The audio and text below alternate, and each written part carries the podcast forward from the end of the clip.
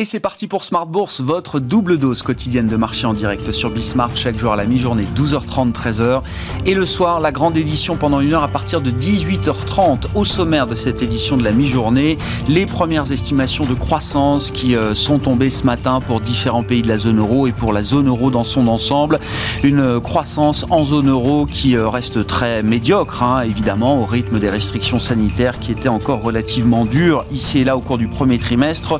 Moins 0,6 6% donc au final pour le PIB zone euro au premier trimestre avec, euh, bon, grosso modo, une, une image assez négative hein, puisqu'on voit l'Allemagne qui euh, euh, délivre une croissance négative d'1,7% au premier trimestre, l'Italie moins 0,4%, l'Espagne est à moins 0,5%, le Portugal est à moins 3,3%, seule exception, la France qui s'en sort un peu mieux que les autres, plus 0,4%, la France qui avait accusé quand même une baisse un peu plus marquée que d'autres pays au cours du, du trimestre précédent, donc on va dire que sur le, entre le dernier trimestre 2020 et le premier trimestre 2021, les choses sont à peu près euh, homogènes et la zone euro qui reste donc dans cette situation d'enlisement en attendant une accélération de la réouverture des économies. Et à ce titre, évidemment, on a tous en tête les calendriers, le calendrier français ou d'autres, calendriers de réouverture bien sûr, qui sont en train euh, d'apparaître dans le, paysage. Euh, les publications d'entreprises également qui sont toujours au rendez-vous en cette fin de semaine avec de bonnes publications saluées par les marchés en tout cas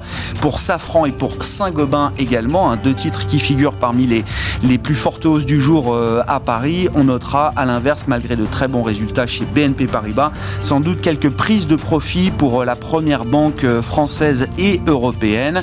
Des marchés au final qui restent assez équilibrés en fin de semaine sur les indices européens. On tourne autour de l'équilibre. Le CAC 40 reste à proximité des 6300 points. Vous aurez le résumé complet dans un instant avec Nicolas Pagnès depuis la salle de marché de Bourse Direct. Et comme chaque dernier vendredi du mois, le grand tableau de bord des marchés du mois d'avril, un mois qui aura été positif dans son ensemble pour les marchés actions en Europe, aux États-Unis, avec toutefois quelques facteurs un peu différents par rapport aux tendances qu'on observait depuis euh, euh, l'arrivée des vaccins ces derniers mois. On en parlera avec nos euh, deux invités du dernier vendredi du mois, Bertrand Lamiel, directeur général de Ports en Par Gestion, et Jean-François Bay, directeur général de Cantalis, qui seront avec nous pour cette demi-heure.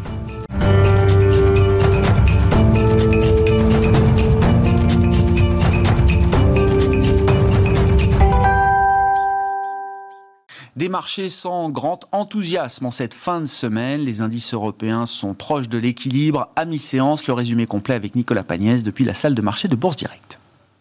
La tendance revient aux alentours de l'équilibre à la mi-journée après une ouverture dans le vert pour le CAC 40, euh, l'indice parisien qui revient aux alentours des 6300 points, niveau juste au-dessus duquel il était à la clôture de la place parisienne hier soir.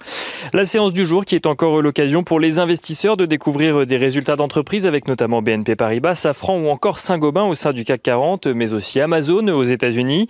Avant cela, les investisseurs ont pu prendre connaissance de l'estimation de croissance du PIB en France au premier trimestre. Celle-ci ressort en progression de 0,4% sur la période, une progression qui même légère dépasse les attentes des analystes qui attendaient 0,1% sur la période, après le recul de 1,4% le trimestre précédent qui faisait lui-même suite à un rebond de plus de 18% au troisième trimestre 2020. En France, toujours, l'inflation ressort de son côté en progression de 1,3% au mois d'avril après 1,1% au mois de mars. Une hausse due essentiellement à la hausse des prix euh, dans les services et l'énergie.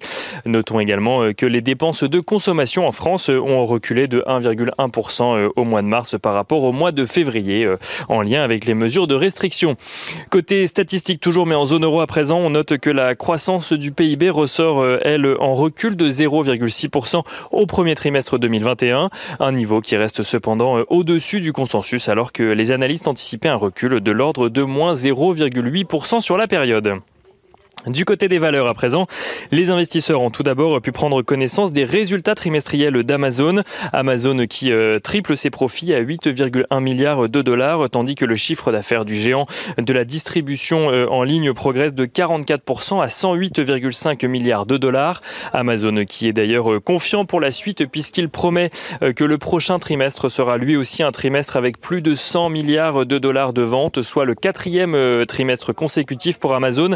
Amazon qui se vante d'ailleurs de voir toutes ses verticales progresser, autant son activité e-commerce que la branche service aux entreprises, les recettes publicitaires ou encore le cloud.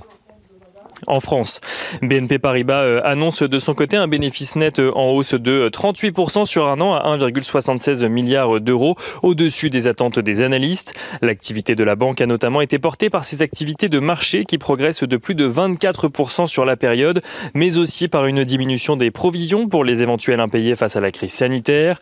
Paris toujours, euh, Safran annonce de son côté confirmer ses perspectives pour l'ensemble de l'année, même si ses revenus au premier trimestre reculent de 37,9%, un recul en phase avec les objectifs de Safran pour l'année. Notons d'ailleurs que ce recul d'activité euh, témoigne autant de la détérioration du trafic aérien euh, sur le trimestre actuel que que du fait que les effets de la pandémie sur l'activité de Safran ont commencé à véritablement montrer leur impact à partir du deuxième trimestre 2020. Saint-Gobain fait état de son côté d'une progression de 14,3% de ses ventes trimestrielles à 10,4 milliards d'euros. Une accélération euh, euh, une accélération des ventes portée euh, par sa division solutions durables et performantes, ce même si les performances de l'ensemble de ses activités ont été solides. Et on continue avec Valourec, qui annonce de son côté relever ses objectifs financiers pour 2021 suite au constat de perspectives meilleures que prévues sur certains de ses marchés.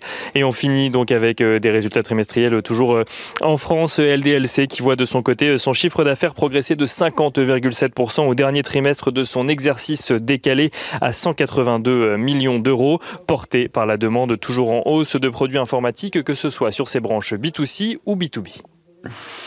Nicolas Pagnès avec nous en fil rouge tout au long de la journée sur Bismart depuis la salle de marché de Bourse Direct.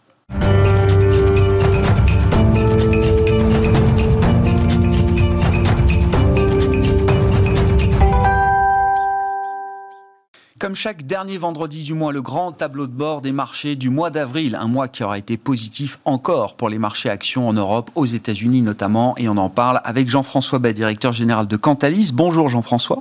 Et Bertrand Lamiel, directeur général de Ports en Par Gestion avec nous également. Bonjour Bertrand. Bonjour Grégoire. Messieurs, bienvenue, merci d'être là. Euh, Jean-François, commençons avec vous pour avoir la, la, la, photo un peu globale, notamment en termes de flux de marché. Les indices actions sont positifs euh, sur le mois d'avril en Europe aux États-Unis et les flux actions continuent de soutenir ce, mouvement de, de, reprise des marchés actions. Oui, vous l'avez dit, on a eu un mois d'avril positif sur les marchés, positif sur les flux. On a 20 milliards de collectes en Europe sur des fonds actions. Euh, on est un peu dans la tendance de ce qu'on avait eu depuis le mois de novembre. Ça s'est calmé, c'est moins fort, hein, puisque c'était euh, un peu plus de 30 milliards par mois. Là, on est sur 20 milliards sur le mois. Donc, mais ça reste euh, un, intérêt pour des, investisseurs sur les actifs risqués. donc, c'est aussi à noter 20 milliards de collectes sur des fonds monétaires. Donc, par le passé, il y avait cette rotation. On évoquait cette rotation sur le premier trimestre 2021 qui se calme un peu puisque les investisseurs reviennent sur des fonds monétaires monétaire. Et ça reste très timide sur des fonds obligataires. Euh, le match dans les fonds obligataires, c'est plutôt sorti sur des gouvies emprunt d'État et rentré sur le, sur le crédit. Euh, globalement, en fait, ce qui change en 2021, c'est un peu du ruck et du contre-ruck, si vous suivez le rugby. Euh, il y a voilà, des, attaques défense et à un moment donné, ça bouge, mais pas pour les mêmes raisons. Donc, c'est ce qui est intéressant, c'est ce qui s'est passé à l'intérieur du marché. Même si ça reste positif, on a vu les flux de collecte en fait se positionner cette fois-ci sur des thématiques plus défensives euh, l'or a été joué, euh, les thématiques euh, tech, climat, environnement mm. ont été privilégiés. Hein. donc il y a à peu près, pour vous donner une idée, un euro sur deux qui s'est positionné sur des fonds thématiques. Euh, sur le mois d'avril et depuis le début de l'année, et plutôt sur des, thématiques défensives cette fois-ci. Oui, quand on dit thématiques, de toute façon, ce sont des fonds qui sont investis sur les méga tendances, et donc c'est euh, la logique de visibilité, de croissance, de méga trend. Exactement, c'est plutôt euh, des, thèmes croissance, vous avez raison. Si on regarde dans le détail aussi les, les, approches, c'est-à-dire géographiques, c'est mhm. plutôt les Nordics, on retrouve, tiens, des thématiques qui étaient évoquées début 2020, enfin en pleine crise du, du, Covid et du virus. Donc là, la partie période vaccin, visiblement, se calme un peu. On est plutôt sur une période euh, virus, j'allais dire, en tout cas en termes de thématique. Donc on retrouve l'intérêt pour les Nordiques, les fonds norvégiens, euh, Scandinavie, etc. Le côté triple A, hein. les pays triple A. Voilà. Les pays triple A, puis les pays qui ont une approche aussi environnement, enfin valeur défensive, euh, construction de marché, tech aussi, qui sont très tech en Scandinavie. on avait parlé au mois de novembre novembre-décembre des signaux faibles avec un retour de l'Angleterre, souvenez-vous, en disant il y a un effet vaccin sur l'Angleterre qui sera peut-être joué par les marchés financiers, et c'est ce qu'on avait constaté. Mmh. S'il y avait un signal faible à retenir sur le mois d'avril, c'est la déception sur la Chine.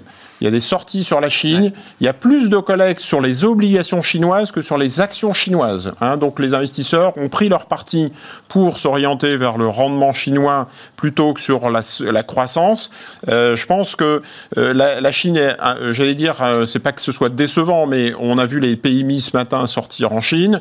C'est un petit peu décevant sur tout ce qui est industriel, exportation. C'est réconfortant sur la consommation domestique. C'est plutôt le consommateur chinois qui, qui intéresse. Mais quelque part, j'allais dire, les bonnes nouvelles sont dans les cours. On sort avec un PMI à 54, c'est alors qu'au mois de mars c'était 56. Donc du coup, les marchés, je pense qu'ils commencent à faire la fine bouche. On a acheté la rumeur. On vend en ce moment la nouvelle. Alors, c'est pas une vente. Le marché chinois, depuis le début de l'année, fait 4%. Donc, euh, ça reste euh, honorable hein, depuis le début de l'année. Après un parcours 2020 spectaculaire. Hein, Ça a été le grand marché de 2020 qui a apporté la performance au niveau euh, mondial. Hein. Exactement. Mais en tout cas, ce matin, le marché chinois, le Hang Seng, baisse de 2%.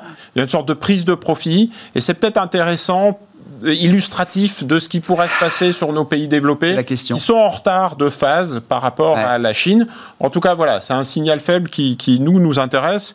Euh, voilà, un retour des défensives, un retour de la tech, un retour de l'environnement, euh, qui est peut-être juste une prise de profit maintenant qu'on a des chiffres et des résultats trimestriels, mais qui peut aussi être euh, plus, plus structurel, euh, en tout cas. Oui, ça montre quand même que les investisseurs euh, le, le, ne se montrent pas aussi agressifs dans le, cycle, la value, qu'ils ont pu l'être euh, les mois précédents. Hein. Oui, il y a une question de soutenabilité sur la value, à la fois en se disant, bah, j'ai les banques, j'ai les cycliques, je veux bien revenir sur des cycliques, mais euh, euh, et en plus on est dans un environnement qui reste compliqué, on parle de Covid, de, hmm. variants, puis il y a les résultats des entreprises aussi, je pense que Bertrand en parlera mieux que moi, qui, sont, qui étaient très très solides sur des valeurs tech, qui donc font prendre conscience aux investisseurs qu'on reste dans un, on est dans un environnement sélectif. On n'achète pas tout et n'importe quoi, on n'a pas d'approche indicielle et on revient sur de la qualité et du sélectif. Mm-hmm. Bertrand, quand on regarde effectivement, comme vous le faites chez Ports en Par Gestion, avec vos outils d'analyse, la, la cote, alors euh, dans son ensemble, secteur par secteur, et puis vous screenez des milliers de valeurs, effectivement, pour voir comment elles sont positionnées dans, un, dans, dans, dans, leur phase de, de tendance, hein, euh, en accélération, en décélération. Quelle est la photo de, de marché là que vous euh, pouvez nous livrer en cette fin de mois bah, d'avril Sur la big picture, quand on regarde en absolu, tout va bien. Enfin, globalement, tout, tout monte, et voire est proche de, de ses plus hauts. Quand on va regarder la, la dynamique, en fait, celles qui sont capables de continuer, bah, on est bien loti en France, puisque le, le CAC, sur l'ensemble de la zone Europe, euh, c'est celui qui fait le mieux versus le, le, le stock 600, qui donne les meilleures indications on est quand même bourré de luxe et ça c'est mmh. quand même pas mal. Euh, c'est 25% de la cote, hein, c'est ça, grosso là, là, hein. sur, euh, bah, arrêté à fin mars, on était à 11% de performance sur les, euh, sur les indices européens. Et euh, quand on prend un indice large, j'évite de prendre un indice court parce que là, la démonstration, mais même sur un indice large comme, comme l'Eurostox, donc on a 300 valeurs, ouais. 11 points de performance, il y en a 5 qui sont dus à LVMH, euh, Hermès, euh, ASML. Donc en fait, c'est semi-conducteurs et luxe qui ont trusté la moitié. Et c'est que des capis à plus de 100 milliards. Ouais. Et donc en fait, le reste se partage les 5 derniers points. Donc euh, il y a quand même quelque chose ouais, autour, autour de ça. Donc euh, voilà, donc la, la, tendance du luxe, le luxe c'est indétrônable, donc ça, ça reste. Et les résultats qui sont sortis, euh, ils sont pas bons, ils sont excellents. Hmm. parce que là, c'est au-delà des attentes et avec des perspectives de, en gros, ça va continuer. Hmm, ils ne sont pas impactés par les pénuries sur les semi-conducteurs euh, et sur les matières premières, ils ont le pricing power. Donc même s'il y a des augmentations de prix de certaines matières premières, ils ont fait la démonstration qu'ils savaient faire passer l'augmentation des, des, charges dans les prix de vente. Donc de ce point de vue-là, ça, ça, ça, ça reste bien. On remarque aussi que c'est effectivement plutôt euh, du côté des Nordiques que ça se passe bien, du côté des indices, des, des indices scandinaves, euh, où là on a euh, des, euh, des indices dans lesquels on a pas mal de valeurs technologiques euh, qui ont très très bien performé et qui sont souvent euh, des, euh, des valeurs autour du jeu donc euh, le jeu qu'on retrouve euh, du jeu et du pari. Ouais. Ça, ça marche très bien. Euh, il y a des perspectives énormes. Euh, ils sont euh, extrêmement bien fondés. Ils ont la capacité à faire de la croissance externe et ils continuent à le faire. Et donc là, on l'a vu sur euh, des sociétés comme Evolution Gaming, Embracer enfin qui, voilà, ça, ça, marche très très bien pour eux. Ça continue de bien marcher. Donc eux, ils sont, voilà, ils sont, ils sont épargnés. Et autant c'est commence à être compliqué dans la tech aux États-Unis, alors même qu'on a des résultats qui sont exceptionnels. Ouais. Le S&P, on a un tout petit peu moins de la moitié des valeurs du S&P 500 qui ont publié. On est sur une croissance de chiffre d'affaires de l'ordre de 4-5%. Bon, avec un effet de base plutôt comparable, euh, plutôt favorable. Quand on va regarder du côté des GAFAM, euh, la moins disante, elle est à 30% de croissance de chiffre d'affaires. Tesla est à plus de 70% de croissance de chiffre d'affaires. On est en train de parler de chiffre d'affaires, pas de résultats opérationnels. C'est juste carrément dingue. Des boîtes qui avaient en plus des bases de comparaison pas forcément non, parce très faciles. Elles ont bien marché l'an dernier. Elles n'ont pas, baissé les drapeaux l'an dernier. Donc l'an dernier, ça a bien marché pour elles. Elles arrivent encore. Mais quand on regarde boursièrement ce qui se passe, le Nasdaq est à plus 8, le SPI est à plus 12. Donc en fait, euh, on voit bien qu'il y a un désamour euh, des investisseurs sur ce segment de la cote. Est-ce que c'est le démantèlement? Ok, ça peut, ça peut expliquer des choses, euh, mais pas tout. Euh, c'est probablement plutôt du côté de la hausse des taux qu'on va trouver la réponse, parce qu'on voit que dans le même temps, on voit revenir des dossiers. Euh, ce qui marche bien en ce moment, c'est des trucs. on a des American Eagle Outfitters, Urban Outfitters, mm. Ralph Lauren. En gros, je vais plus au bureau, eh mais je dois bien un peu smart pour être bien dans la vidéo. donc c'est ça qui marche. Bon, je sais pas si ça va marcher longtemps, mais voilà ce qui est en train de marcher. Et puis il y a les matières premières. Et en fait, y a, je pense qu'il y a un fil rouge qui est en train de se dessiner c'est que dans la désorganisation euh, qu'a mis la, pandémie du, Covid. Il y a une désorganisation, on l'a vu et commenté sur les semi-conducteurs. Mm. Ça, ça marche bien.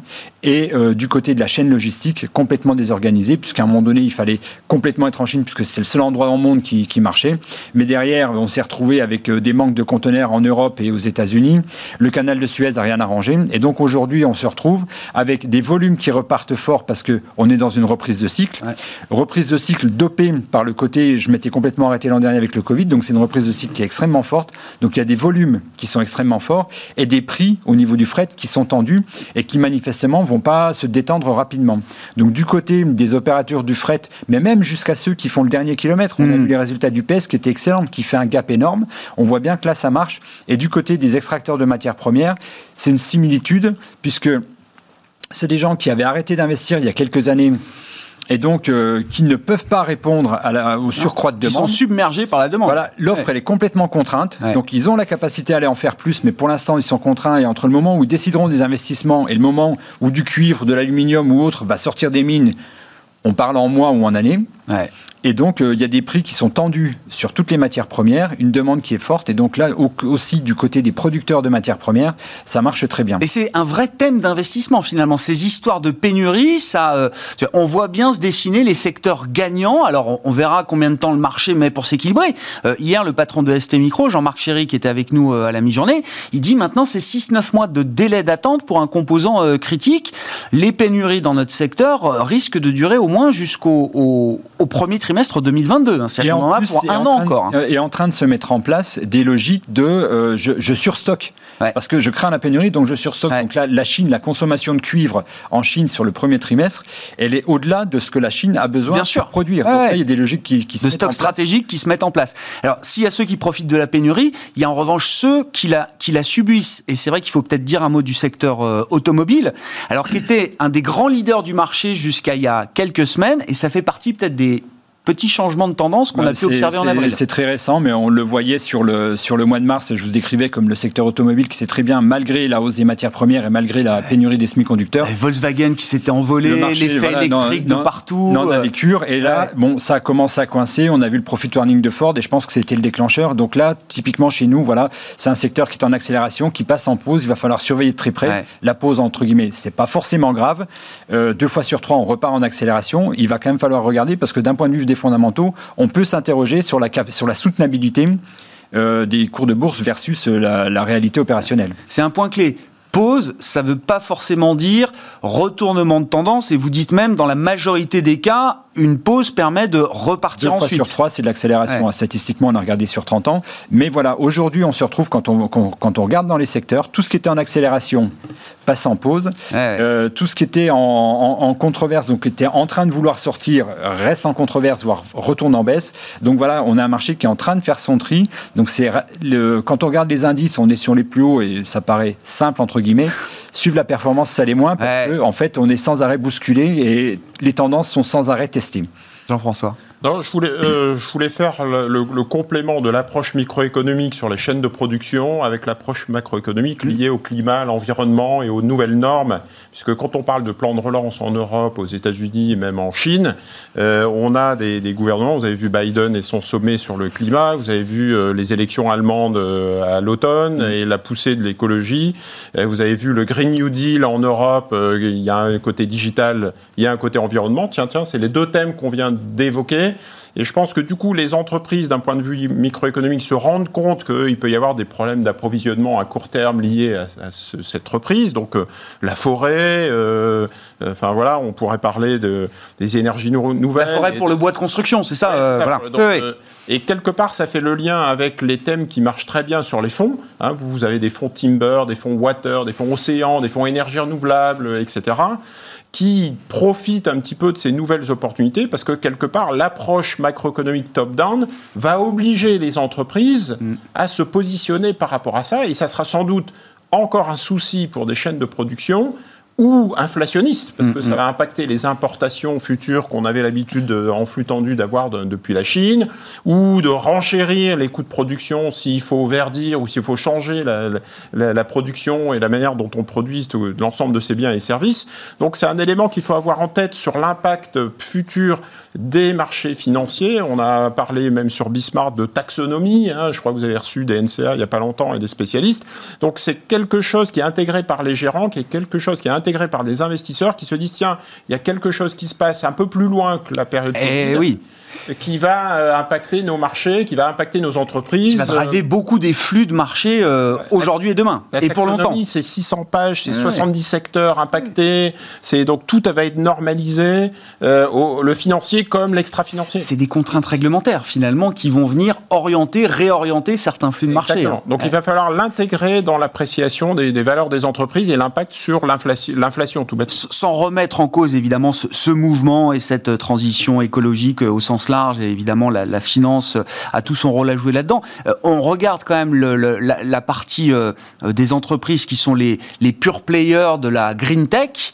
Euh, alors évidemment, ça a été spectaculaire en, 2020. Je ne sais pas ce qu'on peut en dire à fin avril, Bertrand, mais en tout cas sur le premier trimestre, on a vu des, des dégagements assez violents sur certaines pépites justement ah bah, pure players de la green on tech. Est en berne, on est en berne, là, carrément. Enfin, j'ai eu un dossier comme Solaria dont je vous avais parlé, donc qui font des, des fermes solaires essentiellement, essentiellement en Espagne, euh, on est divisé par deux sur les points hauts. Ah, c'est ça. Donc clairement, là, les investisseurs, euh, ils sont en train de, sortir de cette thématique. Je cite celle-là, mais c'est la même sur d'autres. Donc on n'est clairement pas sur des points hauts sur ce type de, de valeur. Alors est-ce que c'est le sujet des matières premières, puisque c'est des gros consommateurs de cuivre? Et donc euh, le, globalement, les investisseurs sont en train de se dire, OK, il y a une vraie demande, ça va continuer, on va continuer à avoir des fermes solaires, avoir des fermes éoliennes. Par contre, je vais m'adresser, enfin, je vais adresser cette thématique via les matières premières, puisqu'il y aura une consommation de matières premières, et plus vers eux qui. Ah. la, question va se poser de la répercussion de la hausse de ces matières premières dans leur prix. Donc, est-ce qu'ils vont avoir des PPA, enfin des, des, prix de vente à terme de, de l'électricité qui vont remonter? Jusqu'à présent, c'était plutôt en tendance euh, baissière, mais ils se rattrapaient parce qu'ils achetaient très bien. Il y avait des surplus de, plaques euh, solaires, donc jusque-là, ça allait. On voit que voilà, on est peut-être au moment où ça peut un peu pincer, et donc il y a peut-être une logique à aller chercher plutôt de la matière première en direct, pour, euh, qui va profiter de cette dynamique-là. parce qu'on on est extrêmement tendu. Sur l'automobile, si l'Europe réussit son plan automobile électrique, euh, ça va rien que l'Europe, à elle seule, elle va absorber le surcroît de production de l'industrie du cuivre. L'industrie du cuivre, il nous reste à peine 1% entre l'offre et la demande. Mmh. Juste vu un cuivre à plus de juste dollars. Sur hein. Juste sur le véhicule électrique, je ne vous parle pas du reste. Donc on voit que c'est extrêmement tendu. Et comme de l'autre côté, je vous le disais, ils vont avoir du mal à augmenter le truc. Donc du coup, après, il faut aller regarder aussi du côté du recyclage. Parce que là, les acteurs du recyclage commencent à sortir des bons chiffres. Ils vont être portés parce qu'ils ont des prix qui sont, qui sont relativement élevés. Alors, peut-être dans un premier temps, ça peut coincer un peu parce que ils vont être obligés de faire euh, pas mal d'investissements. Mm. Pour autant, on sent qu'il y a une dynamique qui est là. Et là, pour le coup, en termes de critères ESG, bah, c'est plutôt bon pour tout le monde. Quoi. Sur les, les, secteurs un peu emblématiques aussi, euh, le secteur bancaire. Alors, euh, bon, BNP publie aujourd'hui, les chiffres sont très bons, mais on voit peut-être que le, le, marché est tenté de prendre un peu de profit pour ceux qui ont accumulé de la performance à travers les, les banques. Est-ce que c'est un moment clé pour le secteur emblématique quand même du rattrapage value value, avec en plus la mécanique de remontée des taux, repentification des courbes de taux aux États-Unis, mais également en Europe. Hein, il faut le noter, on est à moins 20 points de base sur le 10 ans allemand ce matin, Bertrand. C'est un moment clé, c'est un moment make or break là pour le secteur bancaire et l'emblème value en Europe. forcément, chaque jour qui passe nous en rapproche. On était déjà à ces niveaux-là. Enfin, si on prend BNP qui était déjà pas très loin des 54 il y a un mois, on voit bien que ça, ça bute jusque-là. C'est le niveau de février 2020, ça qui est intéressant. Il y a les secteurs qui ont tout repris et plus encore. Il y a ceux qui sont encore en dessous. Et puis il y a ceux qui sont là sur les niveaux juste d'avant-crise. Il va falloir surveiller de près puisqu'on a vu donc une remontée folle sur les taux donc aux États-Unis. Euh, voilà, qui sont montés à 1,75, revenus du niveau de 1,60. Mais à partir du moment où la Banque fédérale dit moi jusque 2 et au-delà de 2 je bouge pas, il est quasiment sûr que les investisseurs vont aller tester la réaction de la Banque fédérale. donc il est probable que dans les temps à venir, le 10 ans va aller du côté des 2 ou des 2,10 juste pour voir la réaction, voilà, aller tester la limite. Donc du coup, par répercussion, avec un peu moins d'ampleur, on risque de voir aussi une remontée du, remontée du Bund. Et donc ça, logiquement, c'est favorable sur, des acteurs, euh, sur les acteurs financiers. Et il faudra voir, parce que ce qui est intéressant de regarder, c'est que dans les publications qu'on va avoir, il faut voir quelle est la projection des banques sur le coût du risque. Logiquement, vu ce qui est en train de se passer, le peu de défauts, les plans de soutien qui arrivent, alors même s'ils vont mettre un petit peu de temps, euh, le coût du risque, il faudra apprécier est-ce qu'il est à sa bonne mesure ou est-ce qu'il n'est pas un peu survalorisé, ce mm. qui est probable.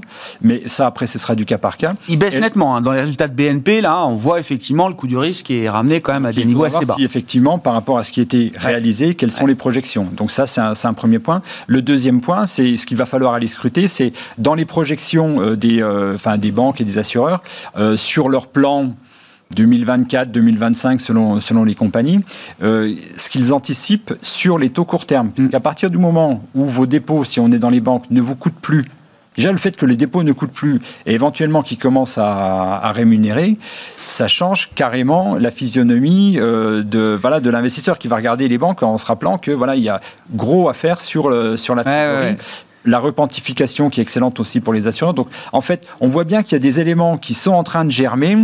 Il manque le déclencheur, mais le jour où il y a le déclencheur, oui, 20-30%, euh, c'est euh, voilà, ce sera juste. Verra, quand hein. on regarde en termes de valorisation, c'est ça aussi qui est intéressant, c'est que on est sur des niveaux de valorisation qui sont pas élevés sur les banques. Les matières premières, je vous en parlais, on est sur des valorisations, on ne les a jamais payées aussi peu cher les extracteurs. Pareil sur le fret, donc en fait tout ce qui est en train de bien marcher en ce moment, qui est en train de, de, c'est pas encore cher au soleil. Ah ben non, on est sur des indicateurs, euh, voilà où 10 c'est pas cher, 0 c'est cher, on est à 9. Hein. ouais. Pour conclure, euh, Jean-François, je sais pas, redire peut-être un mot de la gestion active là aussi hein, dans les flux que vous nous apportez euh, à chaque fois, et ça fait déjà quelques mois. Il y a quand même l'idée que euh, les investisseurs privilégient aujourd'hui les gérants actifs plutôt que la gestion passive. Oui, sur les 120 milliards depuis le début de l'année sur les fonds actions, il y en a les trois quarts sur les ah fonds actifs. Donc là, le paradigme a changé. Alors, ce qui veut dire qu'il y a encore des flux sur les ETF. Hein, c'est euh, plus de 40 milliards de, capitaux sur les ETF. Donc, ça reste bien évidemment une thématique, euh, un outil très utilisé par des investisseurs.